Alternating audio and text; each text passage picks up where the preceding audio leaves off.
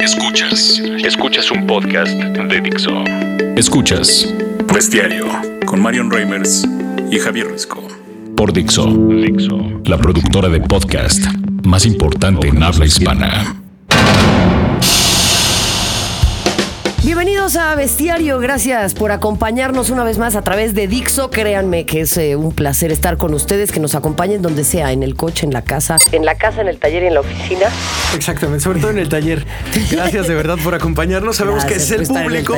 Sabemos que es el público, mi querida Reimers. Nuestro target, Javier Nuestro Risco. target, que ahí vamos, ahí vamos. ¿Cómo te ha ido, mi Bien, muy bien, muy bien, muy bien, muy bien. Siempre es una hemorragia de placer estarles acompañando. Y hoy tenemos eh, también el gusto de que nos acompañe. No nada más es un cruz azulino de corazón, que ese es un tema que vamos a estar tocando más adelante. Ah, Ya con razón su cara de, de tristeza. El cruz azulino tiene como la cara de tristeza permanente, ¿va? Así vivimos, muertos. Edgar, Edgar Núñez, ¿cómo estás? ¿Bien ustedes? Muy bien, ¿Todo muy bien, muchas gracias. Lo vemos eh, ataviado con una bellísima filipina, por Muchas cierto. gracias. Si ustedes no lo saben, Edgar Núñez es el chef de Sud 777, Sí. un restaurante al sur de la ciudad, que está, voy a, perdón, utilizar este lenguaje, de no mames. Sí, es O sea, espectacular. ¿Qué onda? Esas carnitas de pato. Hijo de la, ¿no? Y esos quesos mexicanos de entrada. No, son una maravilla. Es una maravilla moderna. O sea, es algo increíble de la Ciudad de México, el Sud 777. Digo, y no lo, no lo decimos nosotros, sino lo dicen los que saben. Y es Sí. por eso que es un top 50, sin duda, de uno de los restaurantes más importantes de Latinoamérica. Y se acaban de ganar un premio además, ¿no? ¿O fue una nominación, Edgar? Eh, pues no sé. eh, estuvo lo de los Gourmet Awards, ¿no? Eso que fue nominación, ¿no? Eh, pero pues ahora no ganamos, ¿no? Ni modo. Así es. para el siguiente año, hombre. Culero. Así pasa. Así pasa. Bueno, un saludo rápido a la gente de Nono. Exacto. Oye, eh, Edgar, eh, este programa se llama Bestiario y Sí. la pregunta con la que siempre recibimos a nuestros invitados es ¿en qué eres una bestia? ¿En qué eres una bestia? En el CrossFit. Eso soy una bestia. Eres una bestia. Sí. ¿Y quién te invitó al CrossFit y por qué lo hiciste? Mis cuñadas me invitaron. Y ahora es como una religión. Los ¿Sí? que somos crossfiteros. Oye, somos sí. una religión. Son como los testigos de Jehová. O como los vegetarianos, ¿no? Sí, sí, sí, sí. Pero a ver, explícame, ¿cuánto tiempo llevas haciendo CrossFit? Un año apenas va a cumplir. Un año. ¿Y qué te llamó la atención del CrossFit? Además de ponerte mamado. Ponerte mamado. Que me daba hueva el gimnasio normal porque pues te pones a platicar y te pones a, ¿no? A no haces A ligar. Sí. No, yo no, pero porque soy malo para eso, la neta. También. Pero pero pues no nunca hacía lo que tenía que hacer. Ok. Y entonces acá en el CrossFit pues te obligan, ¿no? Entonces está más chido que te obliguen a hacerlo. Y ¿Cuántas horas al día haces de CrossFit? Es una hora y Es una piquín. hora. Ok. Sí. pero sí es cierto, esta, esta comunidad, a mí me llama mucho la atención esta... esta Sí, sí, es como... sectas. eh, el otro día exactamente leía un tuit que decía, si una persona es vegana y crossfitera, ¿qué es lo primero que te dice cuando se presenta? ¿no? Ese es uno de los grandes dilemas. Pero te voy a decir una cosa, no hay amor más bonito y sincero que el de un crossfitero. Pero es sufrimiento absoluto, ¿no? Sí, sí, hacer ejercicio, no sé por qué dicen que te sientes bien. Todo el día estás como araña fumigada. Como araña fumigada, esa es una expresión eh, muy adecuada. Pero a ver, haces mucho ejercicio. ¿También eres así como muy cuidadoso con lo que comes? ¿O ahí sí te dejas Muy ir? cuidadoso. Entre semana, de lunes a viernes, muy cuidadoso. Desayuno atuncito con papa. Ok. Y el fin de semana sí me dejo ir. ¿no? ¿A dónde Pero te me dejas dejo ir? ¿Dónde te dejas ir? El sábado y domingo, Pues el- ¿a qué restaurantes va Edgar No, Núñez? el domingo eh, desayuné, estaba en Aguascalientes y el domingo desayuné birria, ¿no? Por ejemplo. Uy, uy, uy, uy. Que es un placer que no te darías un martes. Exactamente. Si pasa, pues me lo doy, no pasa nada, ¿no? Pero sí es un tema, em, el cuerpo que quiero con la mente de gordo que tengo. ¿no? es tu lucha terrible. Nos pasa a todos, nos Mi pasa a todos. Mi O sea, Bueno, mira, mira, mi querido algunos que tenemos mente de gordo y cuerpo de gordo. Entonces, en realidad la lucha no es tan peleada. Somos dos, exactamente. sí, no sí, es tan sí, peleada en realidad. Cuando ves a alguien como Edgar Núñez que Yo me peleo con que, esas que- que peleas. es una es una lucha se ve eh, constante. Es una lucha de poderes, pero eh, en ese sentido, ¿cuál es, cuál es tu perdición? O sea, cu- ¿cuál es una comida que dices, esto me lo podría tragar todos los días ser un marrano? Moronga, me fascina. No, ¿A poco? no, Edgar, ¿de verdad? Sí, cañón. Moronga. La moronga es, mi Es perdición. una cosa muy especial, ¿eh? O sea, en México lo tomamos como así, pero es, es- o sea, la preparación para que la, para que la sí, moronga sí. está ¿Cómo, bien. cómo se prepara una moronga? ¿Qué Con tiene? sangre, ¿no? O sea, es sangre. ¿no? Hay que- el tema es que ya ahorita no consigues sangre tan fácil por temas de de salubridad y todo eso. Hay que ir al rastro para que cuando recién maten a los cerdos hay que agarrarla fresquita, ¿no? Y pues es adentro de la tripa, ¿no? O sea, es como una salchicha, es un embutido a base de sangre. Sí, claro. ¿no? Este, hay muchas, hay una cultura. ¿Te encanta? ¿En taco o cómo te la Sí, en taco con, con rajitas de chile y cebolla. ¿no? Que ya y también, en a taco. mí, ya también a mí se me... Es que yo, de- de- o sea, ¿qué es lo más asqueroso en la comida para ti? En la comida para ti. Ahora vamos a Fíjate ver que cómo te lo nunca, pregunto. nunca había vomitado comida hasta que fui a Japón una vez y me dieron, mataron un cerdo y sashimi de cerdo, ¿no? No. Oh. Sashimi significa crudo. Sí, sí. ¿no? Y entonces, pues de tete a tete, ¿no? O sea, de, perdón, de nose to tail, crudo, ¿no? Uy, uy, uy, uy, uy, uy. Sashimi de cerdo. ¿no? Y además fue desde el cerebro hasta matriz, Todo. este, todo, hígado, todo. ¿no? Es que la, o sea, la comida es deliciosa en, todas sus presentaciones, me parece, y yo soy súper tragona y no le, no le tengo asco ni, o sea, ni a las tripas, ni al riñón, ni, o sea, son cosas que a mí me parecen deliciosas, o sea, unos Sí, taquitos de ver, seso. No hay comida rara, hay gente rara, ¿no? Eh, a lo que me refiero es que, ¿no? O sea, Gracias por tanto. No, a lo que me refiero es que culturalmente, para a lo mejor para un gringo que nosotros comamos insectos es asqueroso, ¿no? Pero pues el raro es él, no somos nosotros, ¿no? El raro en Japón comer eso era yo, no era los japoneses, ¿no? Sino Era que un manjar, supongo, para ellos. o sea, culturalmente los raros somos nosotros, no no O sea, ¿será que los humanos nos acostumbramos a comer ciertas cosas en ciertas regiones y, y tenemos mayor tolerancia a ciertos alimentos? Bueno, culturalmente, ¿no? La religión marca la pauta de la comida muchas veces, ¿no? Eh, pero siempre es cultural y religioso y, y el ecosistema que te marca lo que puedes y no puedes comer, ¿no? Este, ya ves, los vikingos iban a Inglaterra porque veían la, la tierra tan fértil, ¿no? Entonces por eso iban, saqueaban y lo que querían era eh, pues un poquito de tierra para poder plantar eh, Sí, sus alimentos, claro. ¿no? Que cosas que ellos no conocían. ¿no? Fíjate, hace, hace poco hablaba con, con un amigo que es traductor y decía, él enseña francés, inglés y eh, castellano. Y decía, Español. de esas tres, de esas tres, es, el español es el más complicado. Dice, es, lo- el, es el más difícil por los verbos irregulares. Ok. Dice, es, es imposible, por ejemplo, el, el- el- el verbo hacer, dice, es, es muy complicado de, de explicar a un extranjero. Pasa lo mismo en la comida. Cuando tú vas a, ciertos certámenes de comida y te juntas con chefs japoneses, chefs franceses, chefs alemanes, chefs colombianos, tal. ¿Cómo está la comida mexicana? ¿Sí es de altísima eh, complejidad? Bueno, no, em, sí y no. ¿No? Porque la comida mexicana no puede viajar, es muy complicada. Tú puedes hacer comida italiana, española en cualquier parte del mundo. Cocina mexicana no la puedes hacer porque la cocina mexicana no viaja, es de producto, ¿no? Entonces, los únicos que plantamos los chiles somos nosotros, ¿no? Este, hay arroz en todo el mundo, hay pasta en todo el mundo, hay jitomates en todo el mundo, pero si tú quieres hacer un Pero guacamole, pasilla, no puedes O el hacerlo. tipo de maíz, me imagino también, ¿no? La comida mexicana no viaja, es muy complejo. Por eso ahora trabajamos mucho con Secretaría de Turismo, Relaciones Exteriores, para eh, que enseñen más los productos que tenemos en México, se puedan exportar y, y realmente se pueda hacer pues este boom de la cocina mexicana que es la que estamos buscando, ¿no? Pero el tema, eh, además los cocineros tenemos una mente más abierta que la gente, que los civiles, ¿no? Yo les digo civiles, ¿no? Este, que, que la gente normal, ¿no? Ok. Eh, nosotros todo el tiempo estamos experimentando, tratando de probar cosas nuevas para incrementar el bagaje cultural que, que te implica hacer un viaje, ¿no? Porque yo cada que salgo de viaje regreso siendo otra persona completamente diferente y entonces eso hace que mi, co- mi cocina vaya cambiando, ¿no?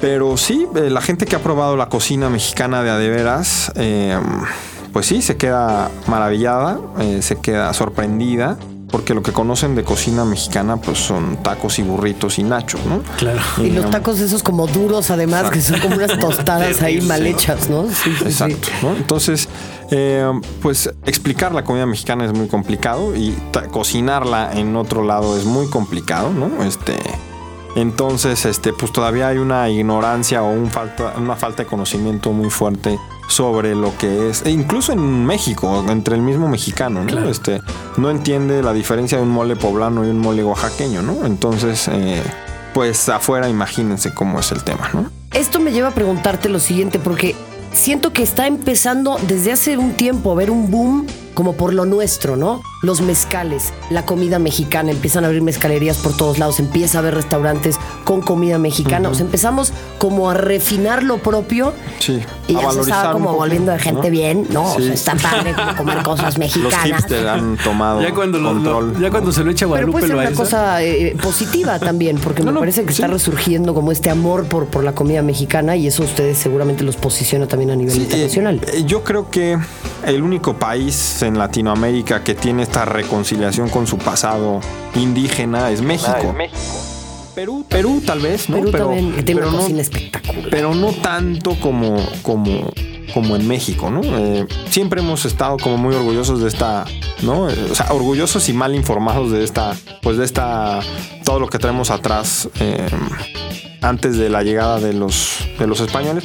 Yo no creo que haya sido una conquista, yo creo que fue un encuentro, ¿no? Nos encontramos y, y ese encuentro hizo lo que es Latinoamérica, ¿no? Eh, este, Qué linda Está- manera sí, de plantearlo. este, esta Cocina mestiza, ¿no? esta, pues esta nueva, ¿no? De madre indígena, de padre español, ¿no? Eh, esta nueva cultura que tenemos de los dos, no podemos renegar ni de una ni de otra porque tenemos de las dos. Entonces este encuentro entre eh, Europa, que también tuvo pues un, un, un dominio árabe muy fuerte, ¿no? Eh, de 800 años en España y entonces eh, Sí, claro, des- influye, llegan, influyen mucho y pues un mole te encuentras... eh, a pesar de que la gente que no sabe, que cree que es muy mexicano, pues tiene especias de todo el mundo, ¿no? El, el mole es la manera perfecta de describir a, a un mexicano, ¿no? Porque tiene lo prehispánico y tiene eh, lo árabe, lo asiático, ¿no? Porque todo genéticamente eso traemos en la sangre, ¿no? Qué maravilla, qué maravilla. El mole, el mole como descripción del mexicano.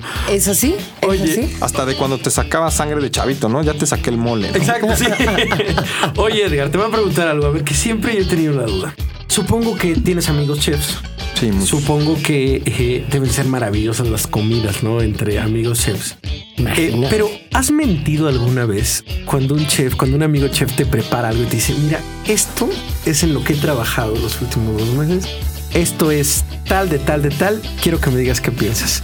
¿Le has mentido alguna vez diciendo, "Mm, qué rico, qué rico? Así de que, de- porque luego a nosotros nos ha pasado como público normal, así de, de que esto es lo que dice, "Mm, no me lo esperaba así, tal. ¿Le has mentido alguna Sí, vez? o desde que la, la novia o el novio te cocina. ¡Ay, qué rico, mi amor!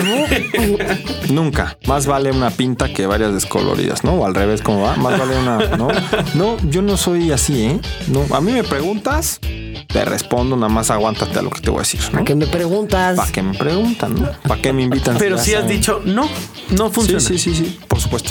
No Muchas funciona veces. lo que tú has dicho, no, no funciona Sí, tal caso. sí, sí, por supuesto. Sí. Ahora, qué difícil es eso, ¿no? Me imagino. Pero es que si no, no creces, ¿no? No, claro. Si realmente tu amigo, no, no, no va a crecer, ¿no? Pero Eh, qué um, compleja es la gastronomía en ese sentido, porque pues también es una cuestión muy, muy particular la de ustedes, porque a mí me puede encantar algo que a ti te dé muchísimo asco. O sea, ¿cómo, Sí. cómo se mide eso también? Es muy difícil, ¿no? Sí, eh, las cosas que son imperceptibles o que simplemente con el pH de tu boca que es diferente al mío y el bagaje cultural que tú tienes contra el que yo tengo, mayor o menor, ¿no? Eso hace que a lo mejor no haya un clic entre lo que tú haces con lo que yo hago, ¿no? Pero al final del día el sazón es un equilibrio y entonces cuando tú vas a criticar, ¿no? Criticar no es malo, criticar es dar una crítica, ¿no? Cuando tú vas a criticar un plato de alguien que te está pidiendo, buscas este equilibrio entre los cinco sentidos, ¿no? Entonces, mientras tenga un equilibrio el plato que te están dando, ¿no? Un equilibrio genérico de lo que puede llegar, porque yo siempre hago un experimento, para que un plato le guste al mexicano necesita tener cuatro cosas, un picante, una grasa, un maíz y un ácido. A ver, déjame ¿No? anotarlos. Picante, Ándale. más grasa. Picante más, grasa, más maíz, más ácido. Exactamente. ¿no? Más- Mi- Pues sí, qué rico, unos tacos de cochinita, Qué fíjate. delicia. Acabo de describir, por ejemplo. Acaba de escribir la comida mexicana. un- ¿sí? uno- unas palomitas con salsa valentina, ¿no? Este, y todo tiene todos esos elementos y a quien se los ponga se lo va a comer, ¿no? Entonces, si aprendes a entender que el sazón es un balance de los cinco sentidos, pues es más posible tu éxito. Tu éxito. Qué Ah, maravilla, oye, ¿no? Será también, eh, me pongo a pensar, México es un país muy polarizado y es un país de muchos contrastes. Sí. Y yo creo que eh, Por eso lo de los food trucks. Lo que nos une es la comida. Sí, eh, sobre todo la comida de la calle. Claro, eso, es transversal. Por eso hice lo de los food trucks, porque al final. ¿Tú comes en la calle frecuentemente? Pero más que en restaurantes, ¿no? Ah, más que en restaurantes. El food truck de Barra Vieja. Sí, sí, sí. Uf, qué rico el food truck. al final, la, lo recomiendo. ¿eh? La comida de la calle lo que hace es unir estas. Eh, um, pues estas polaridades que existen en la sociedad mexicana, esta asquerosa separación entre la gente rica y la gente pobre. Y los tacos o cualquier comida de la calle lo que hacen es unir, ¿no? Interactúa la gente, pues una persona que a lo mejor es un albañil con una persona que, tiene mucho dinero, que se baja como unos tacos, ¿no? Porque el mexicano genéticamente tenemos la comida muy marcada en el gen, ¿no? Y no importa si están feos, sucios o lo demás, si están buenos los tacos vas a ver a cualquier clase de... La salsa, ¿no? dicen, Los que saben dicen que el 70% de un taco es la salsa. Sí, no sé, pero... es que tú y yo, como vamos a los que hay que echarle mucha salsa para desinfectar, para Oye, oye, eh, detrás de ti hay un gran equipo. O sea, no puedes hacer, tú como chef no puedes hacer nadie diario, nadie puede hacerlo. ¿Cómo eliges a tu equipo? ¿Cómo eliges a tu equipo y qué características debe tener alguien que trabaja contigo? Em, la gente que trabaja conmigo tiene mucho tiempo trabajando conmigo. Yo creo que la vida. Sí, que decir, la gente que trabaja conmigo tiene mucho aguante. porque la que trabaja conmigo también. sí, aguantan, la verdad, aguantan mucho porque soy una persona que presiona demasiado, ¿no? Pero yo creo que la vida es como un juego de ajedrez, ¿no? Donde evidentemente tú eres el rey, ¿no? En tu mundo, ¿no? Y entonces pues tienes que saber escoger bien a tu reina, a tus, ¿no? A tus torres, a tus alfiles, a tu tal y a tus peones, que a veces tienes que sacrificar por el equipo que te mueve tus negocios, ¿no? Entonces... Eh, si eres regañón. Muy, sí. bastante. Los dos, bueno, ya vamos. Bastante. ¿Cuál es tengo la mecha muy cortita. ¿Cuál es el platillo más mexicano más difícil de cocinar para ti? No, los moles, ¿no? Son muy complejos, ¿no? O sea, tienes que buscar ese equilibrio en 24, 25 especias. Es muy complicado hacer un mole. Oye, ¿y cuál ¿Cuál ha sido como tu peor oso? O sea, ¿cuándo en una cocina es cuando más te has equivocado? ¿Se te pasó de sal algo, no te diste cuenta, se te quemó, se te cayó, le estaba sirviendo a alguien muy importante y algo se te pasó? Pues pasa seguido, ¿eh? O sea, realmente regarla es bastante, bastante seguido porque pues, al final. La capacidad de producción. Sí, al final pues no sé, tengo un promedio de 150 personas diarias en el restaurante que comen un promedio de cuatro platos, ¿no? Entonces, pues multiplícalo. Entonces, claro, sí, estás haciendo 600 productos. Entonces, este es bastante, o sea, la atención que necesitas tener y la atención que tienes em, de esto, pues te hace que la riegues seguido, ¿no? Seguido. Pero siempre y cuando los clientes no se den cuenta, pues puedes hacer lo que Oye, es cierto, es cierto eso de que, si de que si regresan algo le va peor. No. Eso es clásico, ¿no? Eso también es de, uy, regresaste la sopa. No, te pelees con el mesero. Exacto. hay dos mitos muy fuertes, ¿no? Ese. Echa los mitos. Y lo de que los buffets son todas las sobras de todo lo que es falso. queda. Falso, ¿no? O sea, digo, a ver, dentro de, por lo menos dentro de mi espectro, ¿no? de este, restaurantes no. No, no, no, no pasa eso, ¿no? ese me lleva a pensar en lo siguiente, en los buffets, o sea, hay mucha comida que se tira en los restaurantes también. Sí, hay mucho desperdicio. ¿Qué vamos a hacer con eso? Eh, precisamente por eso nacen los food trucks, ¿no? Porque eh, um, con todo el desperdicio que tenía de materia prima de cortar un atún en un cuadrado perfecto, pues había mucho desperdicio, ¿no? Y entonces por eso nacen las cevicherías y las tostaderías con este atún que cuesta 1.400 pesos el kilo. Eh, con esto eh, puedes, además de darle producto de calidad a la gente, pagar una tostada en 40 pesos, le estás dando un atún que se va a exportar y se vende en Japón, ¿no? Y entonces eh, estoy convencido de que a la gente si le das cosas de calidad y, cosas buenas les van a gustar y les va y van a regresar, ¿no? No porque uno tenga dinero le gusta más el atún fresco que a un pobre que tiene que come atún de lata, ¿no? O sea, simplemente el que paga un atún de lata jamás ha probado el atún fresco y no es que no le vaya a gustar, sino que nunca lo ha probado. Entonces creo que toda la gente tiene em, debe de tener la oportunidad de probar lo que producimos en el país y que si se lo das a probar le va a gustar, ¿no? No, y te lo digo porque, a ver, es una cuestión ya filosófica en la vida, ¿no? El que, el que tú comas más o menos seguramente no va a hacer que los niños en África, olvídate de África, los niños que pasan hambre en México vayan a comer. O sea, pero es, me parece una, como una actitud ante la vida, además de no desperdiciar tanto, porque hay una, hay un desorden en el mundo. Claro. hay un estudio que dice que el no sé cuánta carne se come en Europa, sí. Del producto se desperdicia, ¿no? Estamos acabándonos los recursos, o sea, al margen de, que si es justo o no es justo. Y la gente también se aprovecha. Hay una empresa, una, ¿cómo se llama? Una tienda de un departamento en, de tienda departamental, la más grande de Francia, que saca ventaja de esto, que se llama La Frumoche. Eh, ahí búsquenlo en internet, van a ver qué, qué campaña tan padre tienen, ¿no? Y al final pues hace negocio del desperdicio, ¿no? Este, pero está interesantísimo, ¿no? Y la gente ahora escoge más la frimoche que, que la fruta normal, ¿no? Ok. Dos preguntas rapidísimo que era eh, antes ya de ir cerrando, eh, mi querido Edgar, eh, que tenía que ver con lo que dice Mario. ¿Alguien te ha puesto nervioso? ¿Algún, ¿Algún cliente te ha puesto nervioso? Me refiero por la importancia o algo y decir, uff, tengo en este momento sentado a tal persona. La verdad que no, ¿eh? Para mí, Tenías que decir Marion Reimer. Exacto, Marion Reimer. Para mí, cualquier persona que hace el favor de ir a uno de mis negocios es igual de importante que quien me diga, ¿no? Para mí, si una persona, porque pasa mucho, ¿no? Porque la gente, pues te ve en la tele, ¿no? Este quiere probar lo que haces. Y hay gente que se pasa a lo mejor mucho tiempo ahorrando. Ayer fui a dar una conferencia con Alep y es gente muy humilde, ¿no? Que un chavo ahorró dos meses para ir a comer al restaurante, ¿no? Y este, pues si, si yo me hubiera enterado, pues no le hubiera cobrado, ¿no? Pero para mí es más importante este niño que, que cualquiera que puede llegar a pagar eh, una cuenta que sea, ¿no? Claro, es como tú dices, un cliente, un cliente más que tengo que servir con las mismas características que cualquiera. O sea, eso y no nos podemos ir, por supuesto, sin hablar del Cruz Azul, querido.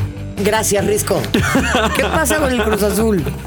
Pues no sé, está mi esperanza de, los Pumas, que es mi, equipo del barrio, ¿no? Pero pues no sé qué pasa, ¿no? Este, se tardaron mucho en correr a, bueno, ¿no? Creo que fue demasiado tarde ya cuando, cuando lo corrieron. más voy Sí, era demasiado tarde, ¿no? Es insalvable, ¿no?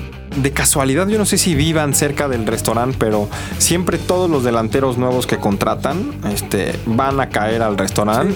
Y siempre voy y les digo, a ver, güey, te aviso de una vez. Yo soy el dueño del restaurante, yo soy el chef y le voy a Cruz Azul.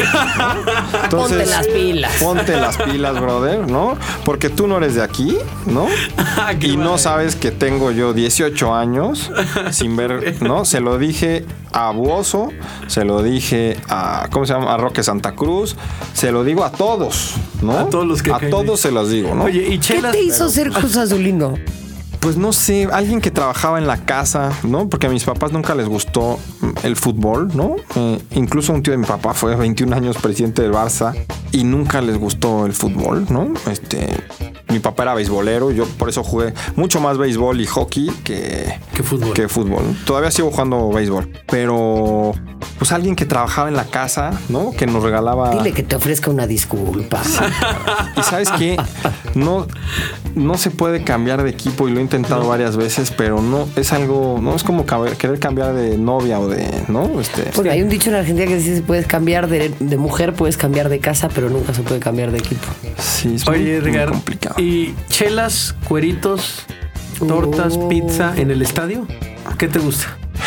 Pues me gustan más los cueritos, ¿no? O sea, la pizza de estadio, la neta. No, cueritos así con mucha valentía. Yo creo que uno tiene contadas las comidas de su vida y trato de no desperdiciar las mías comiendo porquerías, ¿no? Qué maravilla, güey. No lo había pensado así, pero claro. O sea, si me voy a comer una pizza de Domino's, pues mejor me la ahorro, ¿no? O sea, prefiero comerme un brazo yo solo, ¿no? Oye, acabas de abrir un restaurante. Este, este podcast es patrocinado por Domino's. Gracias por tanto. acabas de abrir un restaurante justamente de pizzas. Sí. sí es una locura, por lo menos en la gente del sur y de la ciudad del que conozco, es como, ya fui, ya no fui, etcétera. Pero nos, fuimos mis socios y yo, Arden ardente. Ardente. Nos fuimos mi socio y yo a la Feria de la Pizza a Las Vegas y después nos fuimos a Italia a buscar y a revisar el tema de los hornos porque es, eh, eh, hacer una pizza buena es igual de complejo que hacer un sushi bueno, pero la gente no le da eh, no le da la seriedad que tiene que tener cada una de estas cosas, ¿no? Y entonces me llama mucho la atención estos negocios porque también tengo un restaurante japonés Em, en donde yo no cocino, ¿no? Este, ni las pizzas ni lo otro, no me interesa. Yo no soy ni pizzaiolo ni sushi man, pero pero me gusta la complejidad que lleva el hacer un buen arroz o el hacer una buena masa para pizza, ¿no?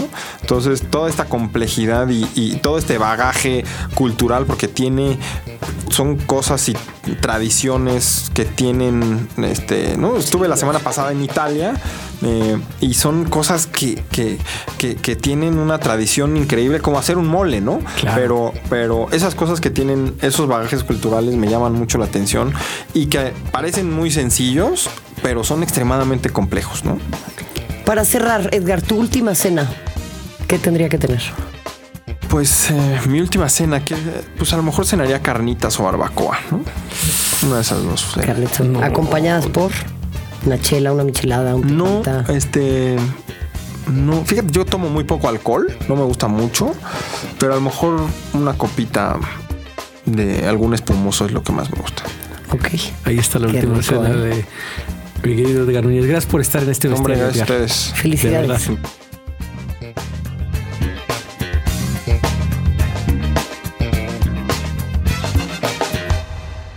Dixo presentó Bestiario con Marion Reimers y Javier Risco. El diseño de audio de esta producción estuvo a cargo de Aldo Ruiz.